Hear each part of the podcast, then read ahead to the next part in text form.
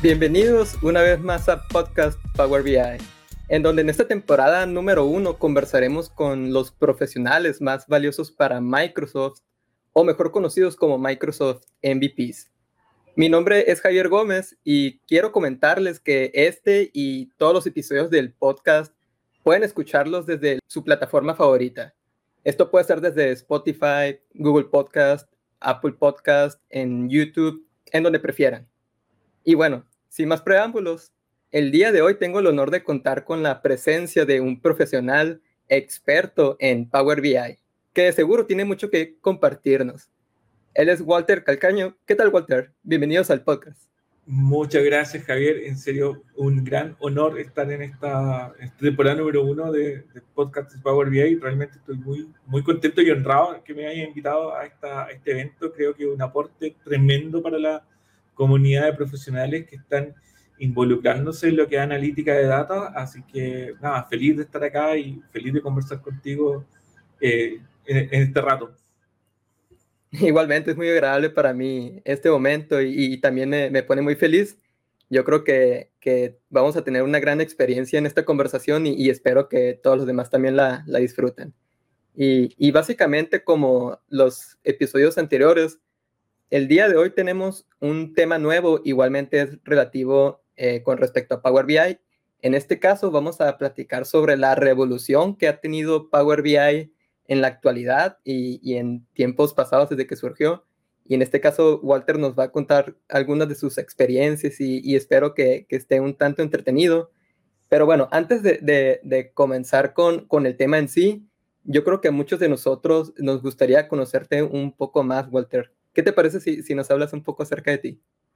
Bueno, eh, bueno, muchas gracias. Bueno, mi nombre es Walter Calcaño. Mi formación eh, profesional es, de contador. Esa, es mi escuela secundaria, mi escuela terciaria, porque acá en, Chile estudiamos eh, en, la, en, la, enseñanza media o en la enseñanza secundaria también alguna tecnología. Yo soy de formación técnico profesional como contador en la ciudad de Concepción, en la comuna de Coronel. Eh, luego estudié contabilidad en la Universidad del Biobío y posterior a eso he tenido unos cuantos perfeccionamientos en, en materia de, de finanzas y toma de decisiones en la Universidad André Bello y en la Universidad de Chicago, donde también hice una, una pequeña pasantía. Eh, todo enfocado así a efectivamente a, toma de decisiones, principalmente, bueno, derivado un tiempo en, en datos. En mi mundo profesional me he desempeñado como contable en varias, en varias compañías, en varias empresas. Tuve mi estudio de contabilidad propio también en, su momento. Y luego, eh, cuando me empecé a meter en, en, data ya para efectivamente tomar decisiones, eh, fue cuando uno de, mis cargos requería mayor análisis a aquellos que te entregaban los ERP o los sistemas legacy que, que, manejábamos. Y me tuve que ver obligado a entrar al mundo de la base de datos. Y ahí di un salto eh, en 180 grados en mi carrera, donde me pasé de, de lo que era finanzas y administración a investigación y desarrollo. Eh, después de esa bonita experiencia donde tuve eh, la posibilidad de interactuar con profesionales de, de distintas áreas, de la estadística, del sistema de información geográfica, de, de la ingeniería y, y, de, otras, de otros elementos multidisciplinarios, eh, ya derivé en, en, la analítica de datos propiamente tal, teniendo mi propia compañía, donde ya llevamos dos años en el mercado chileno, con un equipo bastante grande, bastante consolidado. Y, y nada, felices, felices de, de, trabajar en lo que es analítica de datos. Bueno, el, el año pasado, el 2019, fui premiado con el reconocimiento como Microsoft MVP y, y, y efectivamente fue, eh, creo, todavía no, no, hay, no hay nadie que dice eh, en un correo dice, tú fuiste premiado por tal cosa. Eh, estimamos que la, la, razón de la obtención del premio es precisamente la participación en la comunidad. Eh, siempre hemos pensado con mi equipo que todos ignoramos muchas cosas y la gran diferencia es que no todos ignoramos lo mismo y nuestra, el reconocimiento de las cosas que ignoramos nos permite irnos potenciando como profesionales y esa ha sido una una de las premisas que, que ha marcado el, el, desarrollo profesional mío y, de la gente que me rodea, eh, producto de que nos vamos potenciando eh, completamente con, con, el compartir conocimientos con quienes quieren también recibirlo y quienes también quieren compartir parte de lo suyo. Eh, integrarse en la comunidad es, es clave en, en este aspecto y, y, que de alguna forma ese, se transforma en el mensaje de, de, la democratización del conocimiento. Creo muy fervientemente en eso. Creo que eh, todos conocemos un poco de algo y podemos compartirlo y el hecho de compartir te va a retribuir con la adquisición de mayor conocimiento de otras cosas. Eh, yo creo que cae en el mundo del, business intelligence de rebote, eh, producto de la necesidad de obtener mayores, mayores herramientas para tomar mejores decisiones basadas en datos, no tanto en el yo creo que, yo siento que, yo pienso que, o no tanto eh, respaldado en tu propia experiencia en el negocio donde estás, sino que eh, siendo un poco más científico y, elaborando alguna hipótesis de algunas cosas que pueden suceder, empezar a demostrar con los datos que tu hipótesis está errada y, y, siendo aquello a, eh, una necesidad de fundamentar tu toma de decisiones, de minimizar el riesgo de equivocarte, es que me llevó a trabajar harto en data y bueno, que ha derivado luego con el uso de la herramienta eh, Power BI en, en todos sus su elementos.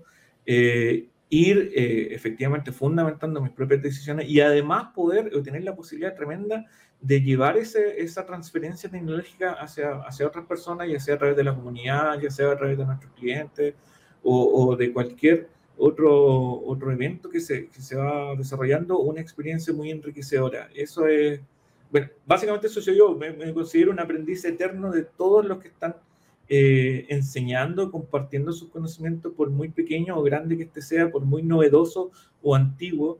Eh, creo que el conocimiento es, es, vital, eh, compartirlo y, y, ser capaces de democratizarlo, de, trans, de transversalizar todo el tipo de, de, herramientas hacia cualquier elemento, hacia cualquier disciplina y, y, como creo bastante en, en eso, eh, he participado en un montón de, de, de actividades, de, de comunidades, eventos, charlas para niños, para adultos, para adolescentes. Eh, y ha sido una experiencia muy enriquecedora. Realmente estoy muy contento de, llevar la vida que, que, llevamos ahora, tanto con mi equipo de trabajo como en mi vida personal. Es un agrado. Eh, bueno, esa básicamente soy yo, un tipo que, que está muy feliz de aprender todos los días algo nuevo y, y feliz también de compartir lo, lo, lo, poco que sé con, con quien quiera recibirlo. Ya lo creo y es fabuloso, Walter. Yo creo que, que es algo que, que, se nota por parte de la comunidad.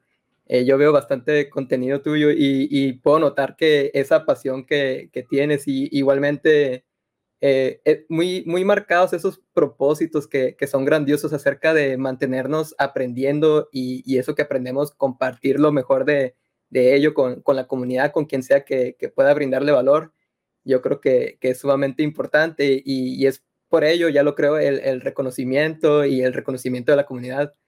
Genial, Walter, me da mucho gusto que, que, hayas recibido el reconocimiento y, y, igualmente estoy seguro de que en, en esta conversación eh, eh, tenemos mucho de, de qué conversar al respecto. Entonces, si, si, si, te parece, ya entrando en tema de la plática, y muchas gracias por compartirnos un, un poco de tu historia, podemos comenzar con, con, lo que viene siendo en platicar acerca de la revolución de, que ha tenido Power BI, pero no sin antes, eh, para aquellos que, que, apenas van comenzando a, a conocer Power BI o, o, aquellos que tienen pocos conocimientos de, de la plataforma, ¿cómo pudieras en este caso resumir lo que viene siendo Power BI y en sí es su capacidad, los beneficios que pudiéramos tener. ¿Cómo, cómo lo pudiéramos resumir, Walter? Eh, es, es, complejo resumirlo y una muy buena pregunta. De hecho, cuando me, cuando me lo enviaste yo, eh, me lo pregunté varias veces, ¿qué es lo que es Power BI? ¿Qué es lo que es Power BI? Y, y, a pesar de que hay varios videos donde tenemos que partir con esta, con esta explicación, Power BI es, eh, es difícil definirlo en un solo concepto porque efectivamente el alcance va cambiando a medida que, que va recibiendo todo el feedback de, la comunidad que lo utiliza porque partamos de la premisa que Power BI nació como una herramienta de analítica de datos que venía a suplir, a suplir muchas eh, necesidades de recurrir a la data para fundamentar tu toma de decisiones. Eh, antes, bueno, el alcance que tiene eh, es, es, transversal. Eh, generalmente Power BI viene la definición de Business Intelligence y Business Intelligence, traducido al español literal, es inteligencia de negocio. Pero esa traducción literal tiene el sesgo de que se, se encasilla solamente en aspectos de negocios. Eh, y no necesariamente la inteligencia de datos tiene que ver asociado a algún tema de negocio. La inteligencia de datos está presente en cualquier elemento que quiera, eh, que tenga que ver con la toma de decisiones asociada a una, a una pregunta que tiene que ver con el uso de recursos, ya sea para un negocio propiamente tal, es decir, obtener utilidad o rentabilidad de esa decisión, sino que también para aquellas eh, actividades donde no necesariamente existe el lucro involucrado, sino que tiene que ver con el uso de recursos de forma eficiente para efectivamente recibir un mejor retorno, pero no necesariamente un retorno que pueda ser cuantificable en dinero, sino que un retorno cuantificable en un montón de otros aspectos. La inteligencia de datos o la inteligencia de negocio tiene que ver con, con eso, con la capacidad de utilizar los datos para fundamentar tu toma de decisiones al menor riesgo posible. Y la transversalidad de aquello eh, no solamente está incluido en el mundo de los negocios, sino que está incluido en el mundo de las, de las organizaciones sin fines de lucro, está incluido en el mundo de la toma de decisiones gubernamentales, en el mundo de la toma de decisiones personales, en el mundo de las tomas de decisiones, incluso que tienen que ver con el arte. Es una, es una herramienta que nos permite hacer una transversalidad completa con respecto a poder fundamentar las decisiones que van a tomar basado en los datos que puede recopilar que van a permitir construir conocimiento, utilizar métodos científicos eh, completos para fundamentar esa toma de decisiones. ¿Qué beneficios puede traer? Bueno, el uso eficiente de los recursos es una, una de las grandes preguntas incluso de la economía. Los recursos son escasos y las necesidades son muchas. Y evidentemente el uso inteligente de esos recursos para poder obtener la mejor retribución o la mejor eh, eh, o el uso más eficiente de esos recursos es lo que efectivamente eh, tú puedes lograr utilizando una herramienta como es Business Intelligence, donde efectivamente Power BI en los últimos cinco años se ha transformado ya en una plataforma completa donde puedes pasar desde la etapa de extracción de datos, donde puedes pasar al staging, donde puedes pasar hasta la capa visual e incluso con la capacidad ahora de que ese staging de datos que puedes tener Power BI eh, puede llevarlo incluso a otra herramienta de capas visuales, incorporar eh, elementos de terceros desarrollados para efectivamente utilizar esos modelamientos de datos eh, eficientes, ya te da una, una posibilidad de crecer tremendamente. Es una herramienta que es como una especie de Lego, es decir, es como tu capa, tu pieza principal de Lego donde puedes ir insertándole diversas otras piezas de Lego hasta construir lo que tú quieras. Si quieres construir una, una estrella de la muerte, a mí me gusta mucho Star Wars, si quieres construir una, una estrella de la muerte, puedes hacerlo perfectamente. Pero si quieres construir también un halcón milenario, también puedes hacerlo. Tienes que saber ensamblar las piezas donde corresponden y vas a tener la herramienta que necesites. Power BI es eso, es una, es una herramienta que es un conjunto de, de, elementos que están tanto on-premise, que lo puedes descargar a tu, a tu computadora, eh, como en la nube, como eh, en tu dispositivo móvil, que te permite ser capaz de conectar o de ingestar un montón de datos de distintas fuentes, no solamente relacionados a, a datos estructurados, sino también a datos semi-estructurados, datos no estructurados, que están disponibles para que tú lo puedas compilar analizar un modelo analítico y fundamentar tu toma de decisiones. Esa es la, esa es la, la gran ventaja de, de, Power BI y ese es el alcance. El alcance que te permite construir un tablero para tomar decisiones fundamentadas en datos. Eso es desde mi perspectiva y la experiencia que hemos tenido con eso. Probablemente alguien más purista se va a ir a la definición del libro, a la definición propia del, del, de la, del fabricante, pero la, la, conceptualización que le hemos visto en la práctica es, es esa. Sí, muy buena perspectiva porque yo también ya lo creo. Cuando yo veo en sí la, la definición que le da, en este caso en la página oficial de, de, Power BI, muchas veces cambian la definición en sí o le dan otro tipo de, de enfoques también, pero al, al, final del día con nuestra experiencia vamos creando nuestro propio concepto de lo que viene siendo en sí. Y, y yo creo que cada quien puede, en este caso, definirlo de una forma distinta, pero al final del día todos concordamos con, con ese mismo propósito que tiene Power BI de, de ayudarnos en la toma de decisiones por medio de datos, ¿no? Y ya ahí la, en lo que entra la, la capacidad y los beneficios pueden ser distintos de acuerdo a, al propósito o a los requerimientos que, que se tengan con, con, estos datos, pero, pero sí, sí. es. Uh -huh. Sin duda, sin duda. Nosotros hemos levantado modelos analíticos desde sí, compañías que se dedican a, a manufacturar algún elemento hasta equipos deportivos. Eh, es, es, tan transversal que no lo pueden encasillar solamente en una industria propiamente tal.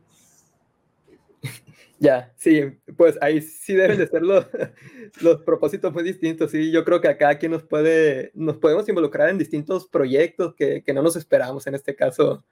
Eh, y aprendemos de ello también, ¿no? Hay veces que sí nos involucramos en una industria que, que no tenemos conocimiento y de ahí aprendemos bastante y es ahí donde podemos enriquecernos de, de más conocimientos y es que somos un tanto curiosos de, en este caso, con aspectos de la vida y de, de más cosas. No, sin duda, sin duda, sin duda.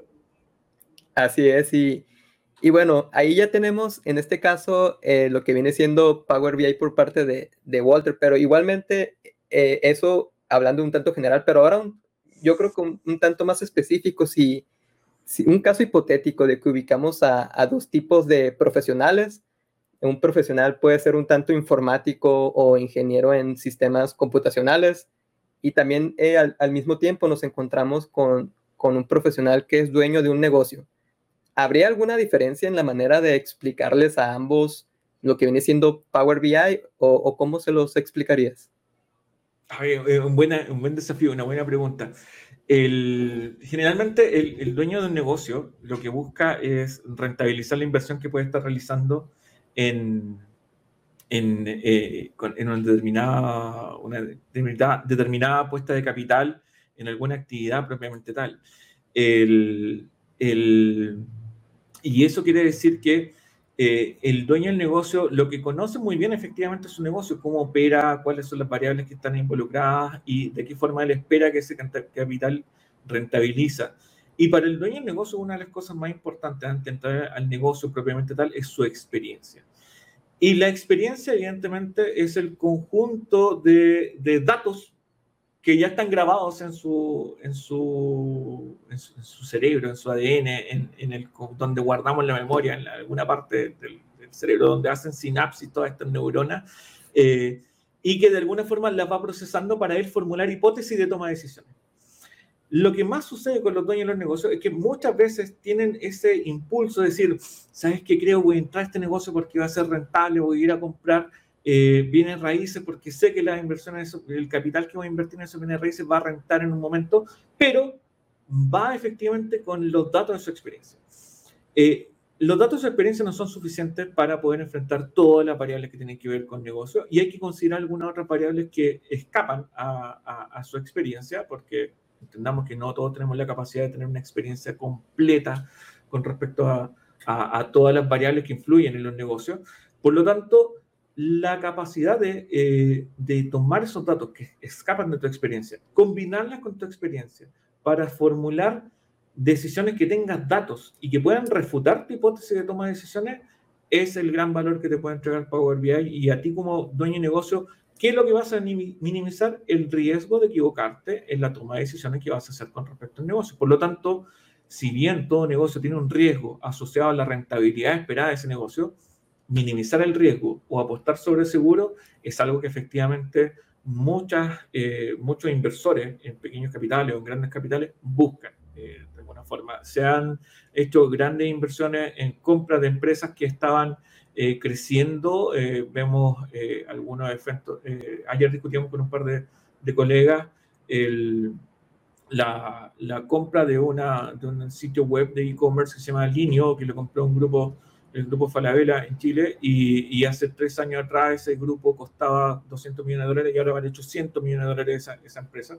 Por lo tanto, uno pregunta, bueno, ¿qué, qué hicieron estos tipos para poder predecir que en dos años más esta, esta inversión se va a cuadriplicar. Bueno, efectivamente lo que vieron, dentro de muchas cosas, son los datos. Vieron los datos de las posibilidades de crecimiento del negocio, vieron los datos de la estabilidad de la empresa que estaban comprando, vieron los datos asociados a cuál era el posible mercado donde podían involucrarse, vieron los datos asociados al modelo de negocio que querían implementar.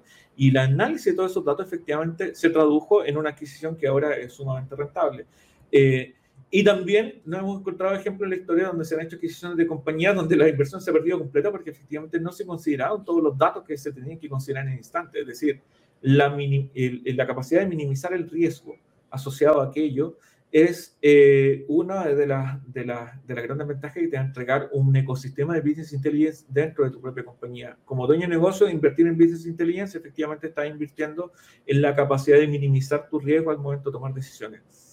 Y un ingeniero de sistema, bueno, estimado amigo ingeniero de sistema, yo no soy ingeniero de sistema, pero sí lo que te puedo decir es que toda la etapa de, ETL que tengas que revisar con los datos o de ELT, dependiendo si estás manejando Big Data o sistemas legacy, los puedes realizar con Power BI, puedes compilar, eh, desarrollar un modelo analítico y ponerlo a disposición de los analistas que de alguna forma son quienes eh, van a estar encargados de formular estos tableros de, toma de decisiones o, estos scorecards eh, para que de alguna forma faciliten a los tomadores de decisiones, ya sea a nivel estratégico, táctico u operativo, poder hacerle la vida más fácil.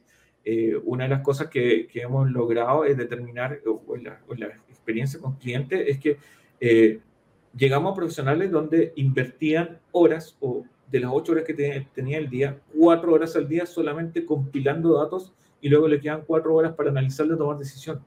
Después que implementamos Power BI, eh, ellos llegan eh, y ellas llegan a las 8 de la mañana y ya tienen el cálculo listo, el tablero listo. Entonces ya pierden, o sea, no pierden, sino que ya invierten cuatro horas más en decisiones y ya están tomando decisiones con mucha más, eh, con mucha más antelación con el beneficio que eso conlleva, se nota en el EBITDA al año siguiente. Es decir, eh, tiene una rentabilidad potentísima. Si bien hay una inversión que realizar, algunos costos operativos que asumir, pero el beneficio en el uso de ese profesional, el beneficio de ya tener profesionales que estén dedicados a analizar los datos y no a compilarlos, no haciendo el trabajo de traer una planilla Excel gigante con otra de acá, hacer los, famosos buscar B, buscar H, buscar X, eh, para después tener un tablero de decisión a las cuatro horas después, bueno, la decisión ya tenías que haberlo tomado cuatro horas antes.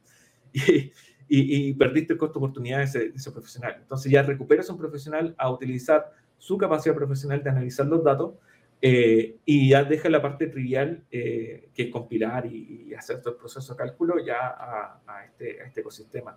Eh, es el beneficio que te va a traer para ambos, al ingeniero de sistema como al dueño de negocio. A la larga se traduce en que vas a optimizar el uso de tus recursos, tanto de máquina, de, de fierro, como le llaman coloquialmente, incluyendo eh, la potencialidad de cada uno de los profesionales que tienes trabajando contigo, colaborando con tu empresa, para obtener lo mejor de cada uno de ellos. A la larga se producen eso. Interesante, es interesante la, la forma en que lo define. Yo creo que, que, agregando un poco más a eso, Walter, porque sí me llegó a la mente eh, acerca de una charla de, en una conferencia que, que vi eh, acerca de cómo es que los, emprendedores, en este caso, cuando empiezan a utilizar los datos para su toma de decisiones, ¿cómo es que se han dado cuenta de que es conveniente muchas veces no solo decidirse invertir en algo, más bien muchas veces no invertir o, incluso salir del negocio porque ya se están viendo en, base a los datos, se están viendo esas variables o distintas cuestiones que, son un riesgo a futuro y muchas veces ya es, momento de decidir si, si cerrar algún negocio o algún emprendimiento en este caso que puede ser un tanto lamentable, pero, pero al mismo tiempo es positivo porque no, no siguieron invirtiendo en esos esfuerzos que, que en un futuro ya, ya serían un tanto un fracaso pues para en, esa inversión, pero, pero es muy interesante el, concepto de, de, cómo es que sería para tanto emprendedores o para ingenieros en sistemas. Yo creo que había muchos más, en este caso, conceptos o formas de explicar a distintos usuarios, pero poco a poco yo creo que estas conversaciones eh, es algo que estamos buscando enfocar de cómo podemos explicarle a distintos roles, distintos usuarios o, distintos individuos que en este caso quisieran comprender en, sí cómo es Power BI.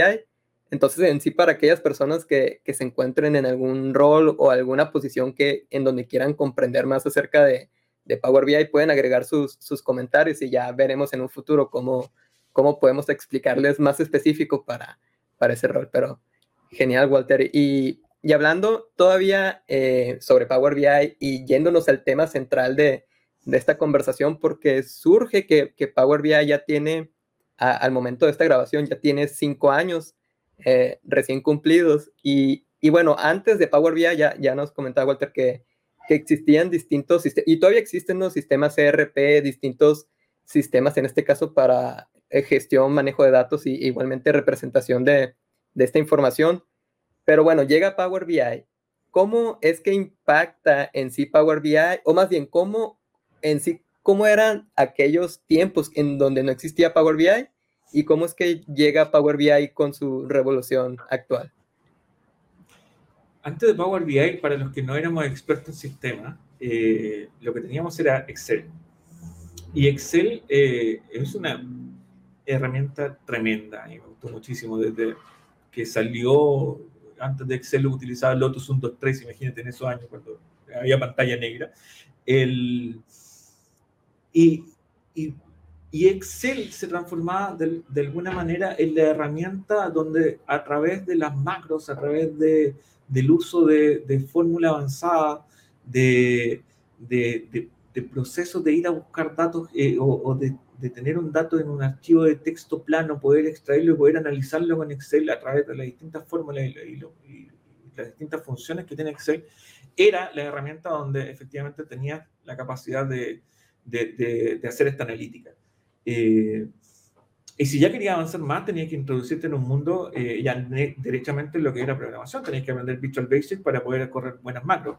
Tenías que aprender SQL si, querías, si quieres ir a, un, a, un, sistema de base de datos o a bancos de datos de distintas formas, que evidentemente tenían que estar previamente estructurados, eh, para poder traerlos a tu planilla Excel y, y, ya con esos datos en tu planilla tenías que ser capaz ya de ir modelando y de ir haciendo los cálculos necesarios para efectivamente mirar o encontrar los patrones, los datos que te ayudaran a tomar esas decisiones. Era un trabajo arduo, era un trabajo donde además la tecnología no te acompañaba mucho con respecto al uso de memoria RAM. Imagínate que hace cinco años atrás eh, eh, la mayor cantidad de, RAM disponible en un ordenador local eran 8 GB y, el que tenía 8 GB era porque prácticamente era un millonario. Eh, si no tenías ordenadores con 2 o con 4 GB, que era ya lo máximo que podía optar en un nivel medio, y con un colega, eh, de hecho, hacíamos competencia. El primero que ponía la pantalla azul con, usando Excel ganaba. Esa, era el, como el que más utilizaba eh, Excel en ese tiempo. Y ser capaz de combinar Excel con SQL o ser capaz de combinar Excel con alguna herramienta que haya estado escrita en Visual Basic a través de una macro para traer los datos y poder analizarlos, era el mundo genial. Eh, luego se liberaron otras herramientas, apareció Power Query, que fue maravilloso, porque con Power Query ya podía ir a buscar mayores cantidades de datos, incluso que los que te permitía la cantidad de filas de Excel. Eso fue como un pum. Es decir, Excel estaba limitado a 300.000 filas. Y si tenías que eh, recurrir a, un set de datos donde tenía 4 millones de filas, ya Excel te quedaba corto. Entonces, con Power Query podías traer solamente una parte de esos datos y traerlos como un conjunto, después sumarizarlos en tablas dinámicas y trabajar sobre tablas dinámicas, ya te abría un mundo. Era un mundo que todavía se utiliza en muchas compañías, eh, todavía muchos profesionales están embebidos en, esa, en ese mundo, pero ya está limitado, está limitado a, que cada día nos estamos trabajando mucho con grandes volúmenes de datos, necesitamos mayor cantidad de datos para tomar mejores decisiones y ahí se nos queda corto.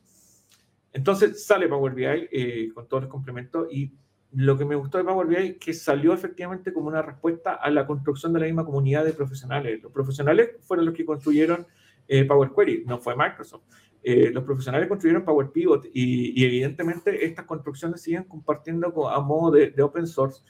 Y como ya estaban todos tan desarrollados para, Excel, bueno, efectivamente, cuando Microsoft dio el giro a, open source friendly, eh, toman Power BI y se nutren muchísimo de todos, estos profesionales de data que se organizaron en comunidades para efectivamente entregar ese feedback y generar esta herramienta que hasta el momento es gratuita, es la, versión de desktop, todo el mundo la puede descargar, todo el mundo la puede utilizar y empezar a hacer su análisis desde el enfoque, bueno, del enfoque de la base de datos, del enfoque de lo que era SQL Server Analytics Service, eh, más allá del enfoque matricial de, Excel, eh, que te permite modelar los datos, ya sea con un modelo estrella, con un modelo copo nieve, eh, de forma tal de hacer eficiente el uso de tus datos para hacer una rápida compilación de esto y fundamentar tu toma de decisiones en pocos minutos.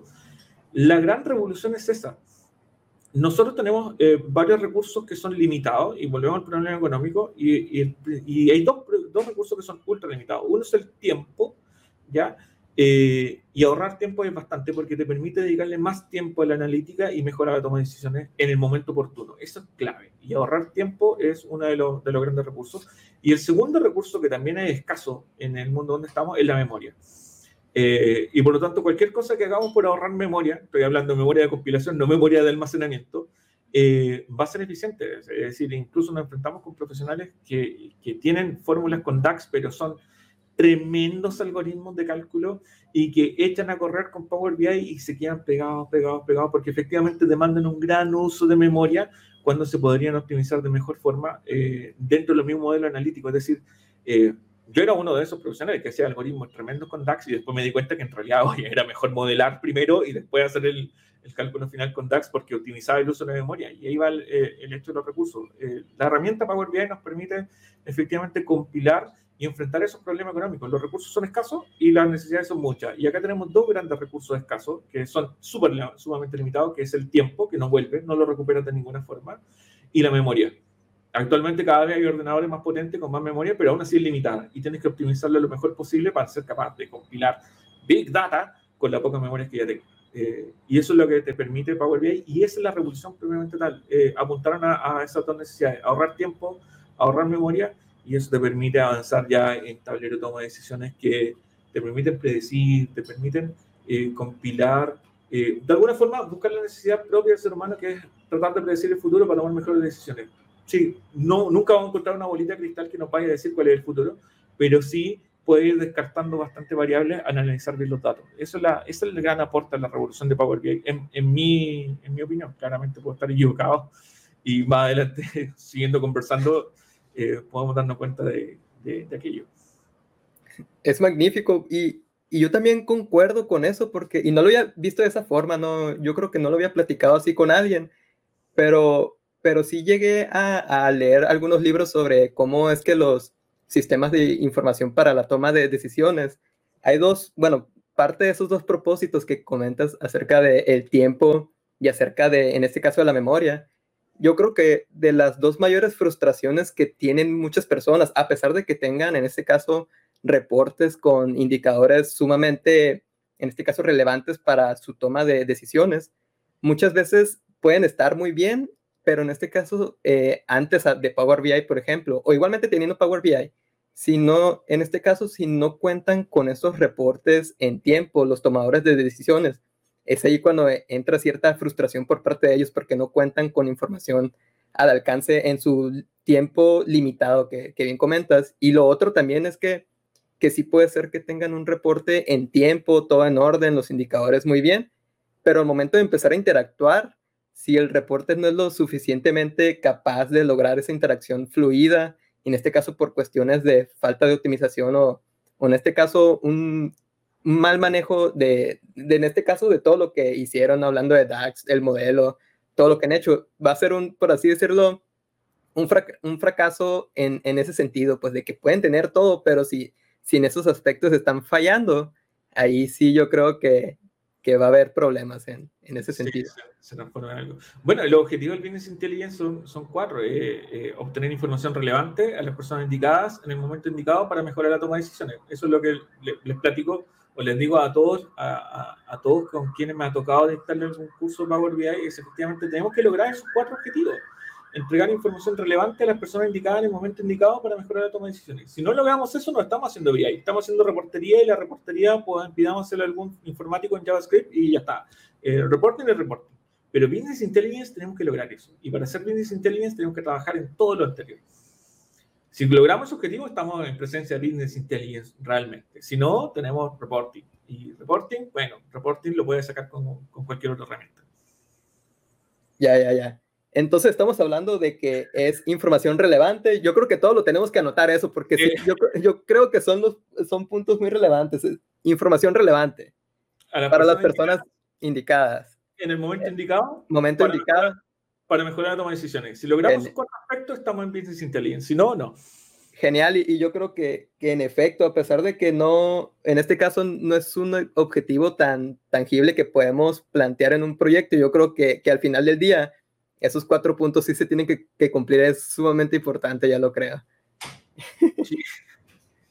Tomen nota todos, porque sí, es, algo que, nos podemos ir llevando en este momento y igualmente todo lo que ya nos ha ido comentando Walter.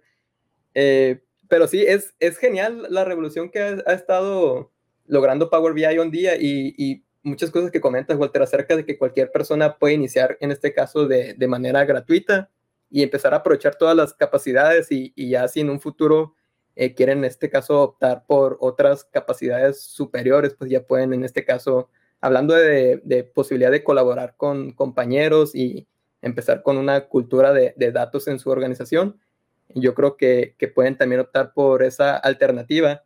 Y entre otras alternativas que ya quisiera en este caso consultar contigo, Walter, en la siguiente pregunta, porque muchos usuarios en este caso eh, comienzan con Power BI por medio de, en este caso, cuando tienen Office 365 en su empresa, muchas veces eh, pueden en este caso utilizar las eh, herramientas de la suite de Office o, en este caso otras aplicaciones como Flow, puede ser Forms para hacer formularios o encuestas, Visio para hacer sus diagramas de procesos, cuestiones de ese tipo o Azure para otras implementaciones.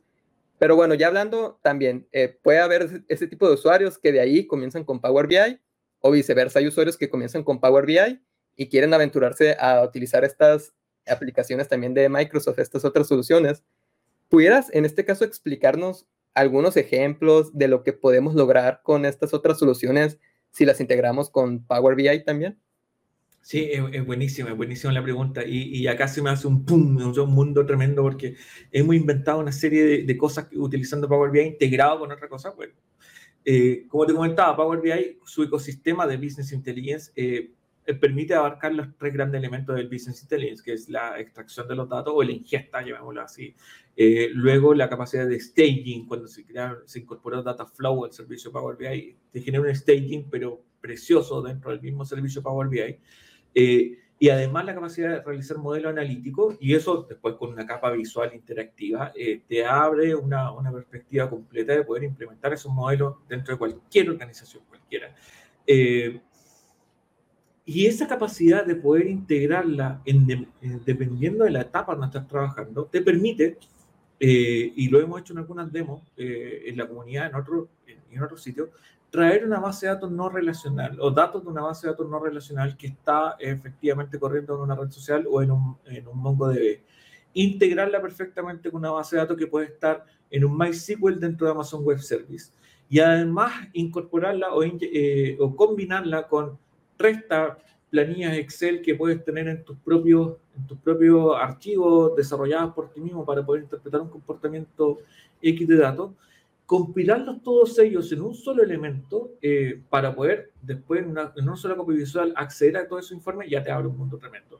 Y es ahí donde el resto de las herramientas se pueden integrar. Eh, Forms, Visio y eh, perfectamente pueden generar ecosistemas de flujo de datos que evidentemente en Forms van a ir a recompilar una, una encuesta, por ejemplo, y, y, esa, y, ese, y esa data que queda ahí dentro de Forms, tú le puedes llevar efectivamente a hacer staging de, de Power BI y analizarlas dentro de Power BI. Y dejas la capa de captura Forms, que lo hace muy bien, pero el staging lo haces tú con Power BI. Es decir, no necesitas estar de entrar a la página de Forms, descargar la Excel, después de la Excel, compilarla o cargarla o ingestarla en alguna otra parte para poder analizarla. Y lo puedes hacer en línea. Eso es una de las de la grandes de la grande ventajas de usarlo con Forms. Visio te permite generar procesos de datos y esos procesos los puedes, por ejemplo, derivar en una ingesta en una base de datos SQL. Perfecto yo tomo los datos de Power BI hacia esa base, esa base de datos SQL y la, la analizo y, hago todo el trabajo de analítica que tenemos que hacer con Power BI. Eh, Azure DevOps es, este es un invento de Gastón, creo que es de Gastón, no sé, pero el, Gastón me la enseñó Gastón Cruz, con quien hablaste ayer. Eh, hace un año atrás me dijo, ¿sabes por qué no hacemos una, una, una, una charla sobre cómo integrar Power BI con Azure DevOps?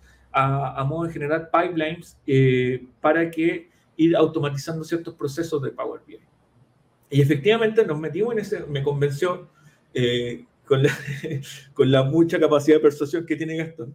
Y hicimos, una, eh, hicimos varios modelos de, y, hemos dictado la charla varias veces sobre cómo hacemos procesos de desarrollo, como si estuviéramos en un proceso de desarrollo de software, es decir, con una etapa de, de, desarrollo, luego una etapa de testeo y luego una puesta en producción bajo la misma lógica de un desarrollo de software, pero en desarrollo de, Data Analytics. Y a ese proceso le llamamos eh, Data Ops, ¿ya? Eh, en vez de DevOps va a ser Data Ops, ¿ya?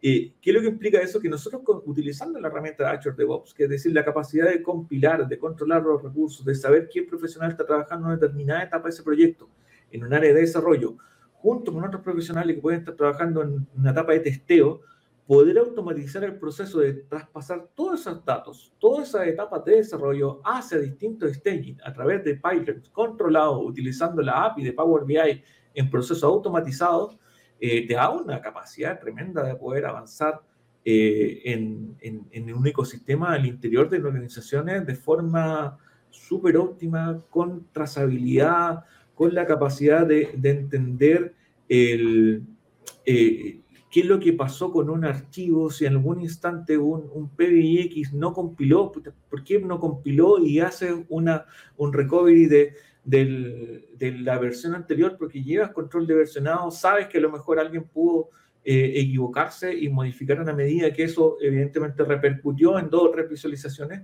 Toda esa compilación la puede hacer con Azure DevOps y utilizándola ya en una, en una, en una etapa que se llama DataOps, bueno, bautizada DataOps por Gastón y de las cuales he aprendido muchísimo y lo hemos implementado nosotros tanto dentro de la misma organización como, como en cliente. Y eso, evidentemente, Azure DevOps te permite después integrarle un código. Imagínate, puedes eh, integrar una, un, con PowerShell una línea de código donde vas a llamar a la API Power BI y es decir, donde simplemente vas a programar de que eh, todos los días a las 3 de la mañana, en vez de enviar el típico correo de suscripción con el PDF, o sea, con, el, con la imagen del, del, del archivo, puedes mandarle un, un informe en PDF de todo lo que estaba haciendo Power BI hacia el destinatario eh, final.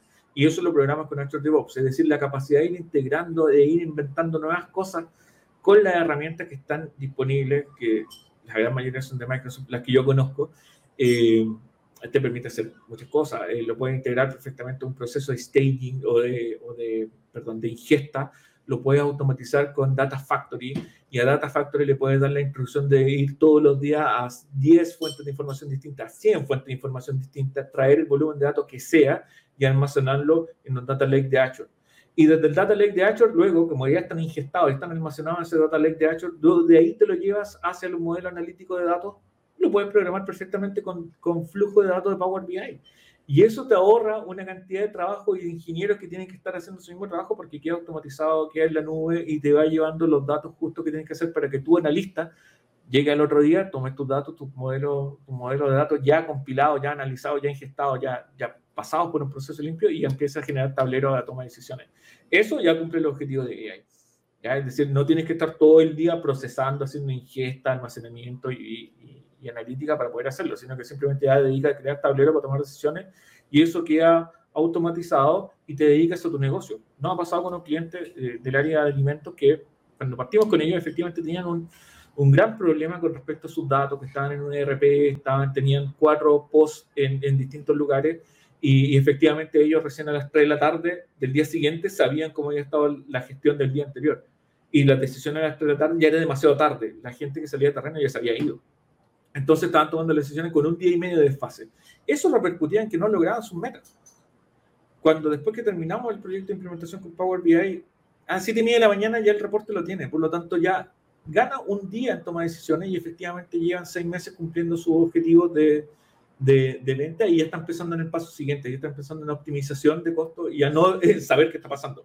es decir, eh, ha ayudado a esa transformación digital a mejorar la, calidad de vida de la empresa, efectivamente, y efectivamente mejorar la calidad de vida de los profesionales. Se van a las 5 de la tarde y ya terminan su trabajo, no se quedan hasta las 9 de la noche trabajando para recién compilar lo que estaban haciendo. Es decir, una mejora la calidad de vida súper bien. Y eso es producto de la integración y la capacidad de integrarte con otro elemento. Es decir, Microsoft es compatible con todo, por lo tanto, todo puede integrarse a una herramienta Microsoft y, y puedes compilarlo y trabajarlo en conjunto sin ningún inconveniente. Sí, y, y, tal vez, bueno, eso es hablando de Microsoft, pero todavía con otras herramientas que ya nos abre la, la posibilidad de poder interactuar con, con, otras y complementarnos. Pero sí, es, es genial que, que en este caso nos comentes eh, posibilidades que tenemos, ¿no? En este caso de, para aquellos que tienen, eh, en este caso, acceso a Office 365, yo creo que es una buena oportunidad de empezar a experimentar. Y en este caso, Walter comparte bastante contenido. Y yo creo que si, si tenemos algunas dudas, Walter también nos puede ayudar con, con ese tipo de integraciones en base a su experiencia. Yo creo que, que, es una de las personas que más ha experimentado con estos temas, ¿no? De cómo es que las distintas soluciones de Microsoft se pueden, en este caso, integrar y, y formar algo muy, muy interesante. Y, y de hecho, hablando de, de, esto mismo, Walter, eh, yo quisiera conocer aquí, eh, me cambié un poquito. Aquí me, me gustaría conocer porque eh, conocemos que, que, has experimentado bastante y tienes bastante experiencia con otros tipos de soluciones, pero, pero en sí, hablando no solo de Power BI, incluso con cualquier tipo de, de solución que nos comparte Microsoft, ¿cómo nosotros pudiéramos mantenernos actualizados? Porque en sí, bien comentas que, que es algo que tenemos que estar aprendiendo constantemente y es parte de, tu filosofía de vida, ¿no? Estar, en este caso, aprendiendo y mantenernos actualizados. ¿Cuál es tu experiencia en sí con, con respecto a cómo te mantienes actualizado? Eh, es una buena pregunta porque eh, efectivamente cuando uno tiene que eh, asumir cierta, cierta pasión por, por determinada cosa, intrínsecamente uno se disciplina. aquel que es apasionado por el, por el fútbol, por ejemplo, sagradamente una vez a la semana se dedica a jugar fútbol con sus amigos. Eh, eh, aquel que le gusta el tenis, sagradamente una vez a la semana sale a jugar tenis con sus amigos, y aquel que está a nivel competitivo, luego ya empieza a, entrenar y precalentar para ser bueno en el tenis. Eh, y, yo creo que en cualquier disciplina, cuando te apasiona algo, tú efectivamente dedicas ya parte de tu tiempo efectivamente a ir estudiando y a ir analizando nuevas cosas. Afortunadamente, la, la, comunidad de Power BI es mi principal fuente de actualización y de, y de, y de formulación de preguntas.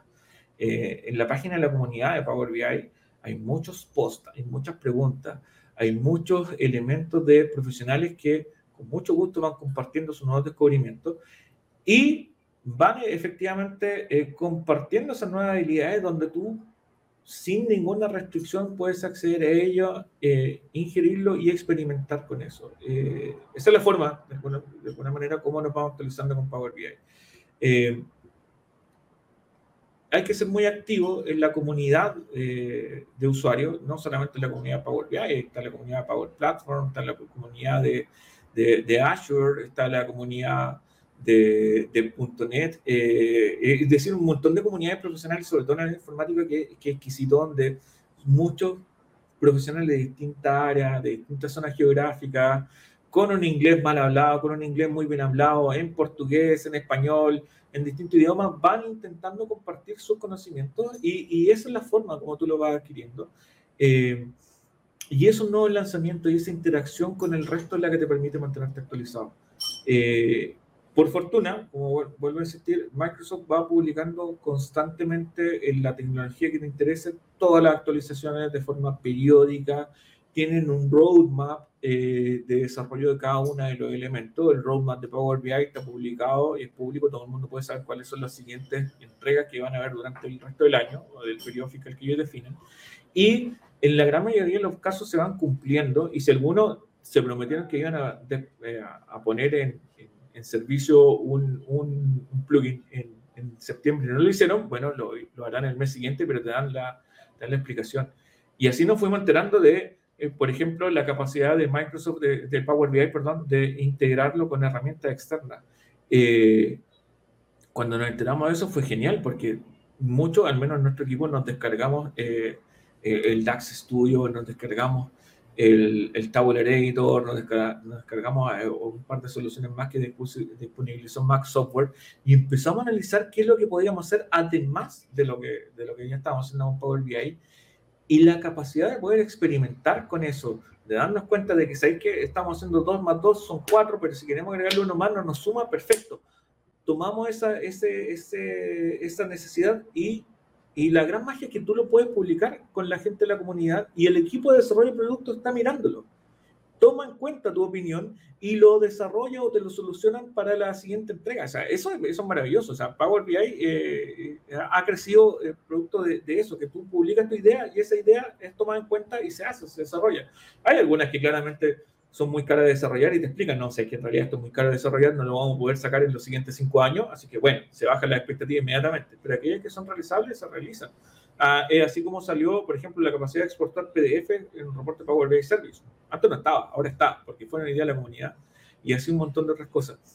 La clave para mantenerse actualizado es participar muy activamente en la comunidad y efectivamente destinarle por lo menos un par de horas a la semana a, a leer, eh, a leer las nuevas actualizaciones, a leer mucho de varios autores que, que tienen que ver con analítica de datos eh, y a dedicarle disciplinadamente a hacerlo. Eh, y, creo que en realidad la, disciplina es, no es que te tengas que agendar todo, sino que ya se va volviendo de forma implícita. O sea, tú naces, despiertas el, día siguiente pensando en lo que vas a hacer y si bien el fin de semana te dedicas a descansar con tu familia, siempre igual le está dando vuelta a un par de cosas que te quedan y, y las estudias, pero las estudias con agrado, no las estudias como obligado para dar un examen, sino que las estudias porque realmente quieres aprender. Y eso es, eso es lo bonito de, de la participación en la comunidad. Lo bueno es que siempre hay algo nuevo y alguien lo sabe antes que tú y lo publica. Eso es lo maravilloso. Es decir, no necesariamente tienes que ser tú siempre el que está, el que está adelante de, de todo. Eh, no, de, de, hecho, no, yo creo que eso no es lo importante, sino de alguna forma empezar a aprender y, y esparcir la voz de eso. Muchas veces es, es, sumamente importante compartir también lo que otras personas comparten con toda la comunidad y es así como nos vamos enriqueciendo. Pero, por ejemplo, me llama la atención lo, lo que comentas, Walter, acerca de, por ejemplo, se están subiendo actualizaciones constantemente, ¿no? En este caso, Microsoft cada mes sube actualizaciones nos está compartiendo distintos tipos de, de actualizaciones de, de, todo tipo.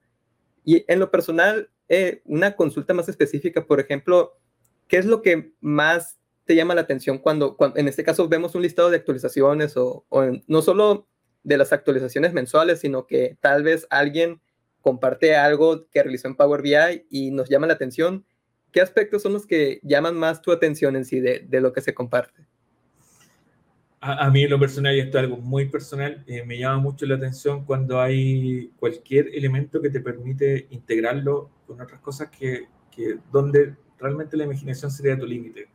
Eh, cuando se liberaron eh, nuevos, nuevos elementos de, de, mapas, por ejemplo, Actual Maps, que se liberó en, en julio, eh, mi mente hizo, ya, oye, con esto podemos hacer un montón de cosas. Eh, y esas son las actualizaciones que más me gustan. En realidad, a mí, eh, el, cuando se liberó la posibilidad de, de, incorporar herramientas externas y que ya seas capaz de tomar un modelo de Power BI que estuviera en tu desktop y llevarlo inmediatamente a analizarlo en DAX Studio y ese cambio que hiciste en DAX Studio repercutió inmediatamente en tu modelo, es como que, wow, esto es, esto es lo que estaba esperando. A mí me llama la atención esa, esa cosa y algo muy personal, muy particular. Cualquier cosa que pueda hacerte, pum, eh, un blow mind, eh, ya, sí, me, me, me agrada. Y está en cualquier aspecto, no solamente la parte ingesta, no solamente la parte de, de, de visualizaciones, no solamente la parte de staging. Eh, como te digo, yo fui uno de los más eh, entusiastas cuando se liberó la posibilidad de hacer flujos de datos, porque, wow, la capacidad de tener staging dentro de Power BI era algo impensado y, y, y te ahorra un montón de, de tiempo, de recursos, de dinero, y esa fue una de las actualizaciones que más me gustó, y hacer un data flow, claro, cuando partió en un principio, a veces no compilaba, no corría el código, pero ya ahora eh, data flow tiene una, una, una, capacidad tremenda de poder incorporar un montón de, fuentes de ingesta de datos y poder compilarla ahí mismo, hacer, hacer staging dentro de Power BI es algo que incluso en un proyecto más pequeño te hace no depender de un data warehouse, no depender de un data lake, sino que ya estás teniendo tu propio data mart dentro de Power BI. Y eso en proyectos de pequeña envergadura ayuda bastante, te ahorra un montón de recursos. Entonces, esas, esas actualizaciones que están enfocadas efectivamente a la democratización del dato, a la democratización de la toma de decisión, son las que me llaman mucho la atención. A mí me llaman en particular, es la que me hace clic, le doy inmediatamente a eso. ¿Por qué? Porque creo que se podrían hacer muchas cosas. Básicamente ahí me dejo llevar harto por el instinto más que, más que por el dato mismo. Todavía peco de eso. Ya, ya, y, y, como en todo, ¿no? Yo creo que para todos aquellos que estén escuchando, yo creo que sí, cuando ven Power BI y sienten un clic, pero al mismo tiempo cuando ven lo que pueden lograr con Power BI, hablando de, de algo, algún nuevo contenido que, que, es para ustedes o tal vez alguna nueva actualización, si están logrando hacer esos clics con lo que sea, yo creo que, que Power BI es, es, para, para todos ustedes en, en sí este tipo de solución. Muchas personas pueden encontrarse en este momento eh, realizando reportes con Power BI, por ejemplo, pero como una obligación de su trabajo y tal vez no estén cómodos o, o a, lo, mejor lo están aprendiendo, aprendiendo por medio de, de, alguna materia de su escuela, que es algo que he visto mucho últimamente, Walter. Yo empecé a ser un tanto activo en el último par de meses en Twitter y ahí he, he notado que hay muchos estudiantes, muchos jóvenes que, que comparten de que se sienten un tanto frustrados con que están aprendiendo Power BI en su escuela y veo que, que, ponen todo tipo de emojis y, y varias cuestiones y, y, yo me quedo pensando, porque mi experiencia en otras plataformas es distinta, veo aspectos más positivos en otras plataformas, pero hay muchas cosas que, que en Twitter, o sea, hay muchos pensamientos que, que, no se logran ver en otras plataformas. Y al mismo tiempo eh, he logrado ver en Twitter algo, algo que comentabas hace un momento y, y, yo creo que se me acaba de pasar, pero, ah, bueno, ya, me, ya lo recordé, en Twitter, so, eh, otro aspecto que noté es que no, no solo eh, Power BI en sí, el equipo de Power BI no solo se encuentra en sí en los sitios oficiales, también vi que en Twitter, si alguien comenta, por ejemplo, yo comento de que estaría bien hacer esto en Power BI. Es muy posible, y, etiquetamos tal vez a Power BI, ¿no? Es muy posible que el equipo de Power BI en español, de una forma hispanohablante, nos respondan de que ah, vamos a tomar en cuenta esa sugerencia o, o algo relevante. Entonces, me llamó mucho la atención que en sí el equipo de Power BI esté en todas partes viendo y un tanto centrado en, en, en su, en, su consumidor, ¿no? En este caso, que somos nosotros por acá. Sí, sí, se toma bastante en cuenta la opinión por cualquier red, no solamente en el sitio de comunidad de ideas, sino que también están constantemente monitoreando, que es lo lógico, o sea, tú alimentas la data, tienes que estar monitoreando la data y, y, son, son fuentes efectivamente de información.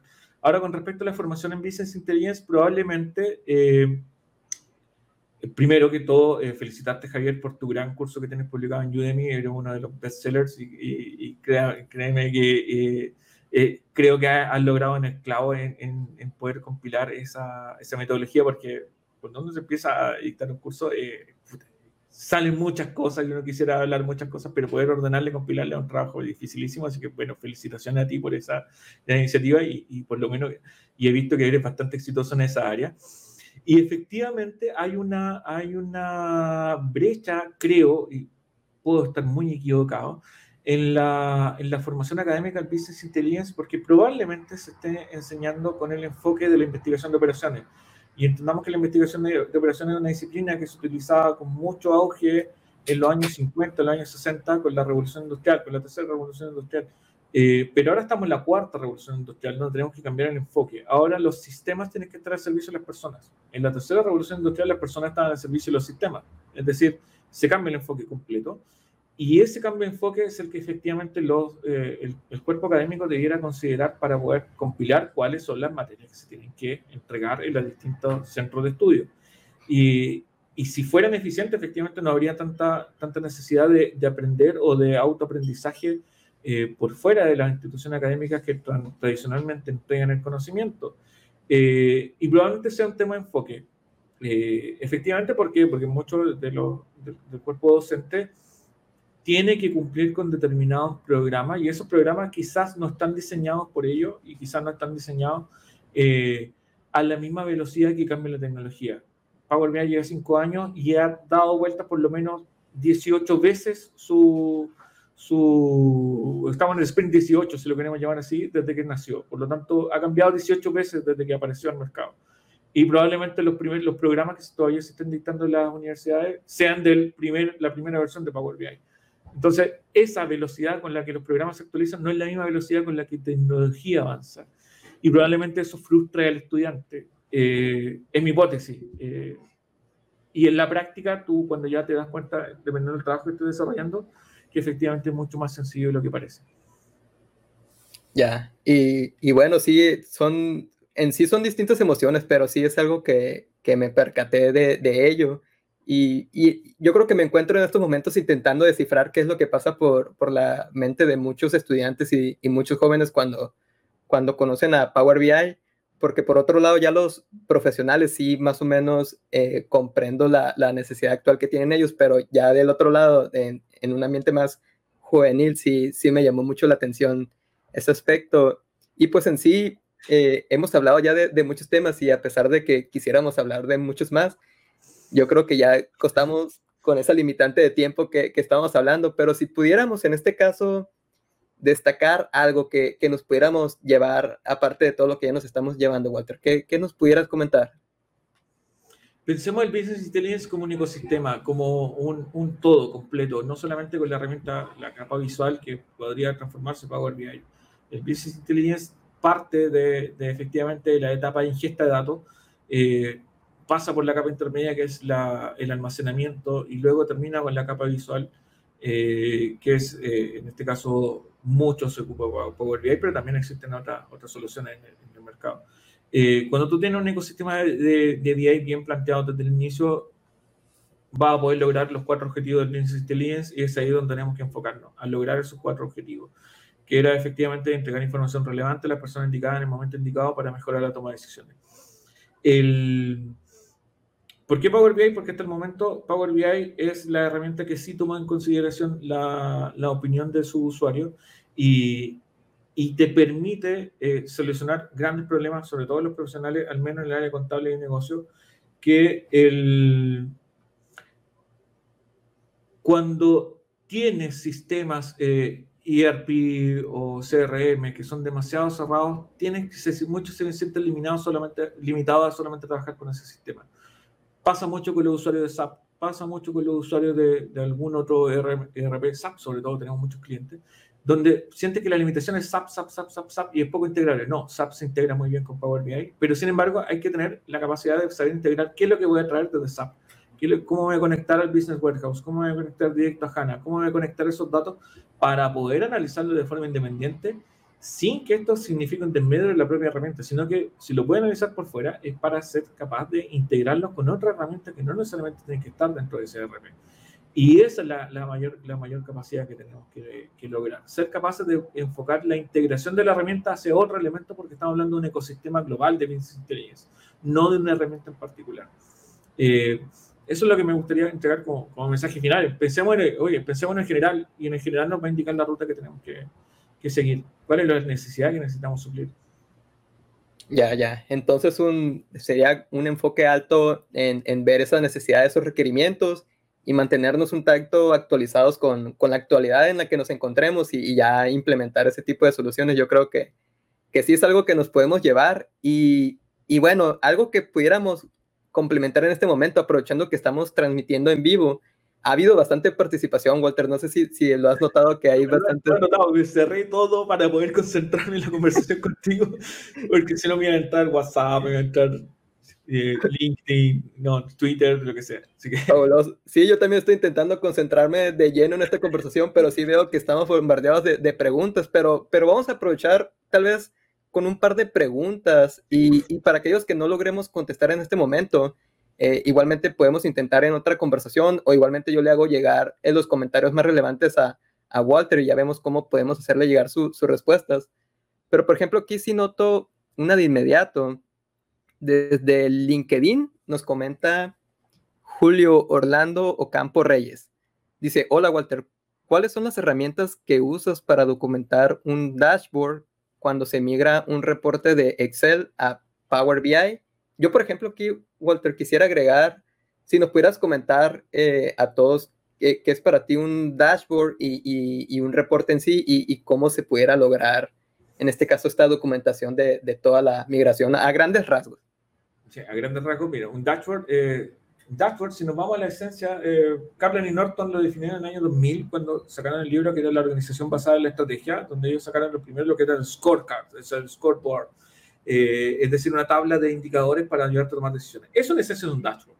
¿ya? Eh, en Power BI Service se hizo la diferenciación entre dashboard e informe para poder hablar sobre aquellos que eran el resumen de todos los informes que lo llevaban a un tablero principal. Pero en esencia es un panel, ¿ya? Eh, el, el, dashboard en esencia, por definición, es cualquier eh, campo visual que te ayude a tomar decisiones. Eso es un dashboard. Por lo tanto, está bien hablar de dashboard como informe que estás compilando en, Power BI o aquel resumen que hacen el servicio con eh, indicadores de distintos informes. Ambos está bien decir que son dashboards, ¿ya? porque el concepto de dashboard es ese. Ahora, por un tema de orden, hay que decirle que uno es uno y el otro es otro. Pero en esencia, cualquier tablero que te ayude a tomar decisiones, según, según Kaplan y Norton, es un tablero de toma de decisiones, es un scorecard y que en esencia es lo mismo que un dashboard. Eh, por lo tanto, está bien usarlo en ambos, en ambos, en ambos temas. ¿Cómo documentas un dashboard cuando migraron un reporte de Excel a Power BI? es una gran pregunta. Nosotros todavía eh, eh, no es que lo estemos respondiendo, sino que utilizamos varias, herramientas. Dependiendo cómo lo vas a enfrentar, si estás utilizando en un proceso ágil, tiene los mismos documentos de, que te permiten compilar eh, el proceso de documentación previamente tal del cambio del, origen, perdón, del proceso de migración de un documento a otro, porque tienes que pasar por un proceso, por varios procesos de, de elaboración, de desarrollo. Y, los documentos de entrega de la metodología ágil, en este caso, son los que se utilizan. Es partimos con un, eh, con un documento general y luego ese documento general va a ir generando distintos documentos intermedios, nos vamos a profundizar en ello, que te van permitiendo efectivamente realizar la trazabilidad de lo que se está haciendo. Eh, quien te permite ayudar mucho en la documentación también es Azure DevOps, porque eh, todos aquellos cambios que estás haciendo van quedando registrados muchos de forma automática, por lo tanto hace la trazabilidad completa de, aquello que se hizo. Eh, y en sí cualquier elemento o cualquier documentación sugerida por cualquiera de las metodologías de desarrollo que, existen, ya sea Canvas, ya sea Ágil, ya sea Cascada, Waterfall, eh, como quieren llevarlo, todos tienen su, efectivamente sus documentos recomendados para ir efectivamente registrando todos los cambios que se hagan escoge el que más te acomode y hazlo. Lo importante es dejarlo registrado. Eh, en particular no tengo ninguna preferencia, generalmente vamos iterando con varios, porque algunos nos acomodan más para unos proyectos y otros nos acomodan mejor para otros. Sí, y súper importante eso que comentas, porque muchas veces no es solo, bueno, desde mi perspectiva es que no, eh, ya hablando de cómo nos organizamos y la gestión que llevamos y el tipo de proyecto, todos los roles involucrados en, y porque va a haber de migraciones a migraciones, en, hablando por ejemplo de Excel a Power BI, que muchas veces pudiera parecer sencillo, pero en ocasiones es bastante complicado un tipo de migración de este tipo. Pero, pero sí, yo creo que sí, eh, muchas veces depende de, del tipo de, de, en este caso, de metodología de gestión del, del proyecto que, que, utilicemos también en este caso. Y, y, sí, yo creo que nos llevaría toda una hora de tratar de, de comentar cómo distintos tipos de, de estrategias para esto, pero, pero sí es una, es una pregunta genial que, que nos hace llegar. Y, y, gracias por la guía, Walter.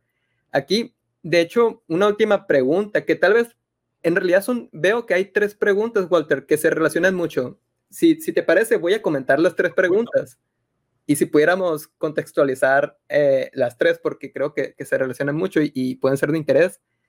Una pregunta que nos hace aquí René Jerez eh, y que se me hace un tanto interesante. Comenta, mucho gusto ver a Walter, soy de Brasil y conocí a Walter en Starbucks.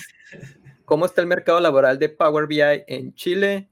Pero veo otra pregunta, Walter. Son otras dos preguntas que también se relacionan un poco.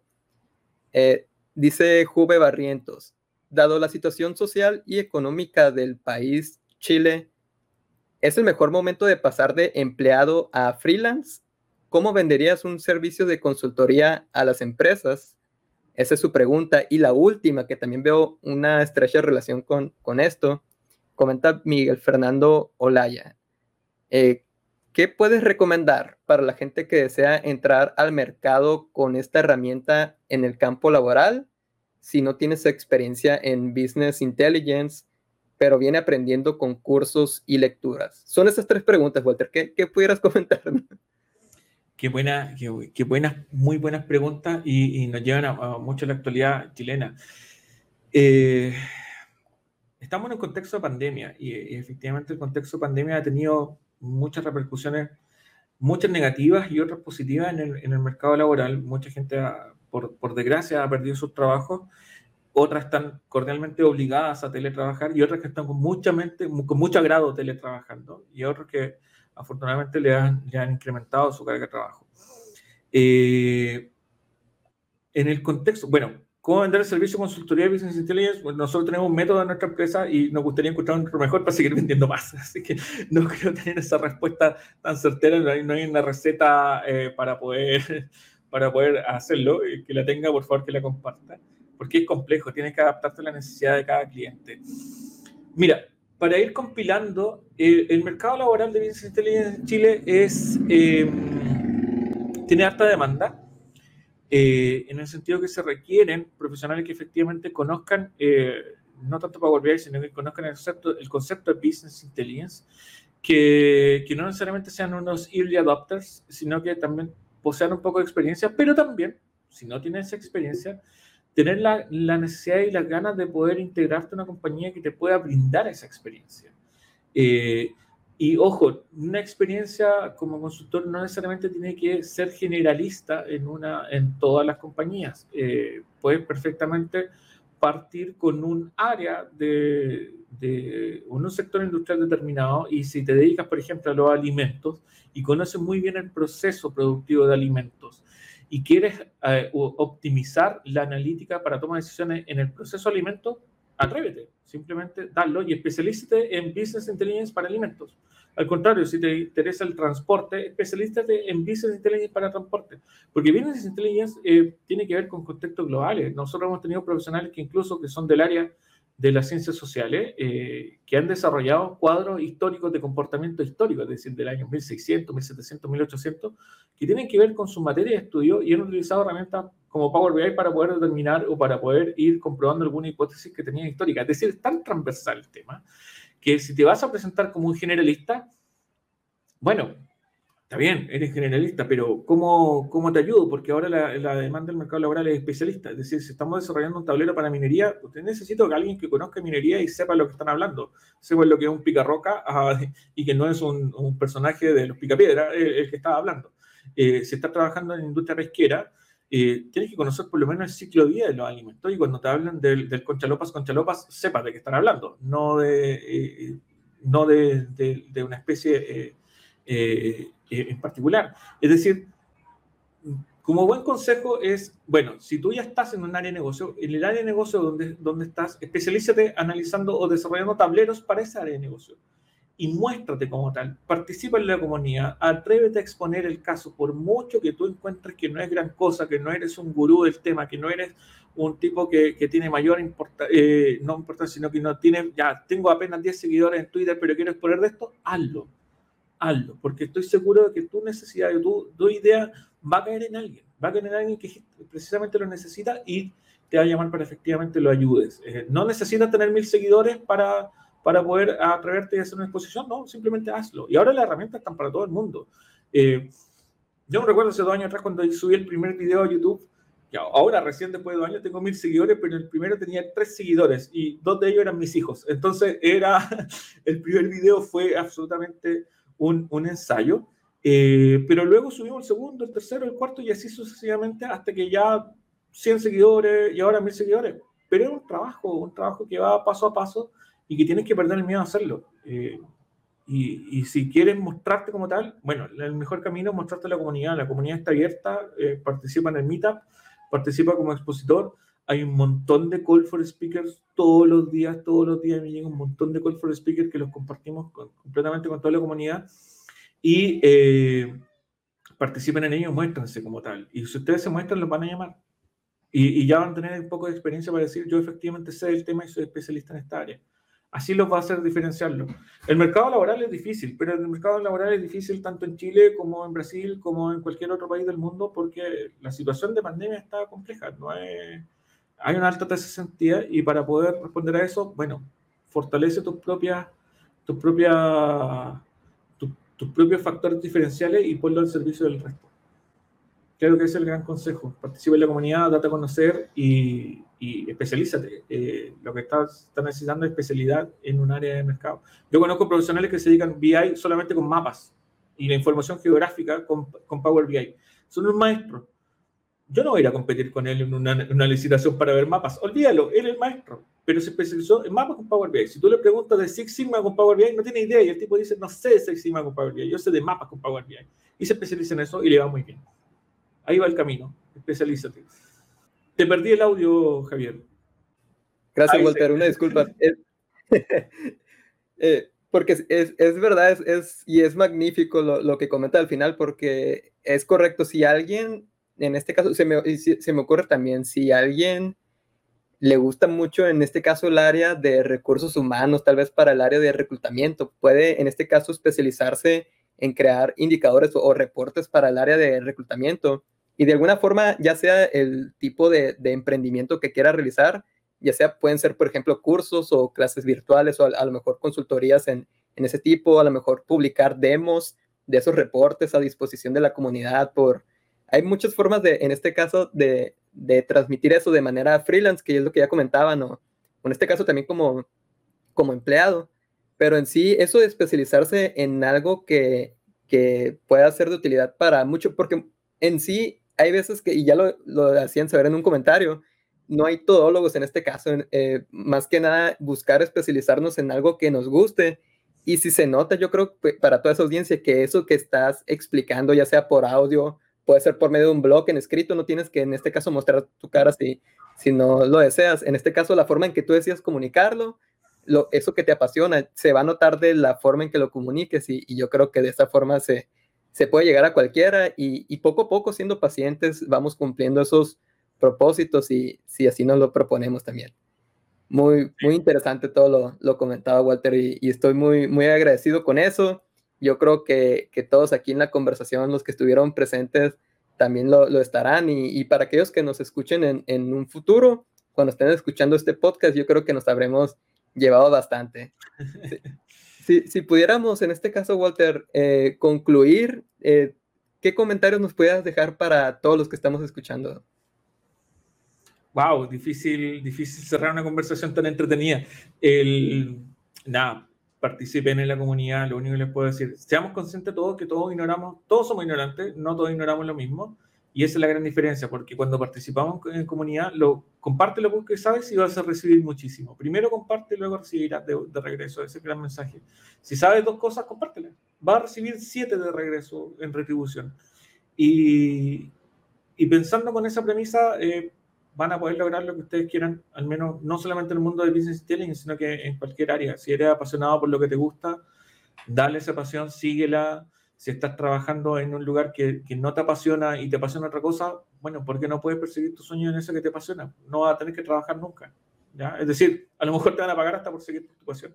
Eso sería como lo, lo grandioso. Entonces, mi mensaje es, no le teman a los cambios, eh, no le teman a, la revolución tecnológica. La revolución tecnológica está pensada en poner los sistemas al servicio de las personas y tú eres persona, por lo tanto los sistemas tienen que estar al servicio tuyo.